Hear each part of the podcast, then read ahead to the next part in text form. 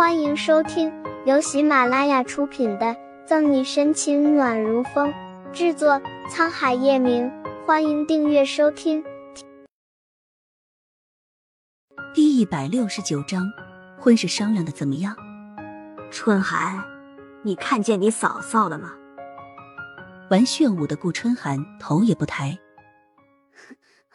嫂嫂好像去花园了，她说去散散心。散散心也好，说不定心情一好就能怀上宝宝了。叶老太太浑浊的眼发亮，眉飞色舞的往花园里跑去。顾春寒对老太太的乐此不疲已经免疫了，确定她去花园了，才悄悄拍了一下沙发后面的脑袋。外婆走了，出来吧，嫂嫂。爹坐在地上，沈西心有余悸，不知道今天为什么要是周末。这十多天来。他和叶老太太简直就是在打游击战，一个追一个躲。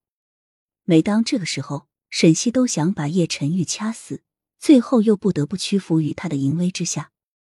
警示的事，叶晨玉都不提了，但背了个催的，那天晚上喝醉酒发生的事，又成了他新的筹码。嫂嫂，我说你也真是的，既然外婆那么想抱孙子，你如了她的愿，不就好了？顾春寒提出了一个好建议，你还好意思说？要不是你这死丫头，我堂堂刑侦队的队长会像现在这么憋屈吗？沈西恨铁不成钢的点了一下顾春寒的头。行了，我还有点事出去一趟，晚上就不用等我吃饭了。宋妈妈今天接受化疗，再怎么逃避，她也得过去看看，怕惊动叶老太太。沈西没有去车库开车，走出盛世庄园，便拦了一辆的士，径直去医院。妈就是想问问，都这么长时间过去了，你和小西的婚事商量的怎么样？沈西刚走到门边，还没有进去，就听见宋母问宋义的话。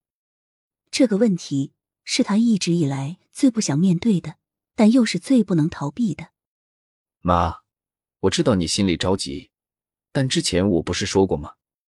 最近局里有一个很棘手的案子，需要小西全程帮忙，所以婚事我们还没有时间商量。宋义安抚宋母的声音依旧很温暖，却让沈西多了几分愧疚。想来这个问题，宋母已经不是第一次问宋义。那就好，小西和你都是好孩子，也是我在这世上最放心不下的。你们两个人在一起，就算哪天我不在了，也能放下心。宋母很是欣慰，没有怀疑宋义话里的真实性，紧抿着唇，站在门边的沈西心里很不是滋味。回想过去的几个月，他已经分不清对叶晨玉的感情是单纯的被他威胁，还是舍不得离开。小西，你怎么站在这里？来了怎么不进去？沉思的沈西被吓了一跳，抬头望去，宋义正略带惊喜的看着他。乍一见宋义，沈西才想起他们已经好久没见面了。突然在这样的情况下见面，他莫名的有一点尴尬。许是担心宋母的身体，现在的宋义没有以前的英俊潇洒，眉宇间都透着几分疲惫。平时很注意形象的他，下巴还长了胡渣。我是小西来了吗？沈西在思索着怎么和宋义打招呼，里面的宋母就心悦的问道：“傻丫头。”看出沈西的想法，宋义一如既往的像大哥哥般的揉揉她的头发。走吧，我们进去。聪明如宋义，他怎么可能看不出放在自己心尖尖儿上的女孩在想什么？咬着下唇，沈西做出了一个让他和宋义都惊讶的动作。沈西的纤纤玉手挽住了宋义的胳膊，这一次他不想让宋母再失望。低头望着胳膊上白皙的手，宋义虽然知道这是沈西的权宜之计，心里还是很甜蜜，嘴角不自觉的弯起愉悦的弧度。白了，小溪。宋母看到沈西的瞬间，病态白皙的脸上有了一丝血色，尤其是看见二人挽在一起的手，敛起心神。沈西笑着握住宋母伸过来的手，像个孩子一样的撒娇。小西好久都没来看宋妈妈，宋妈妈有没有怪小西？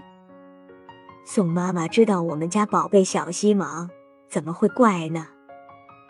宋母慈爱的笑着，帮沈西拢着她额际的碎发。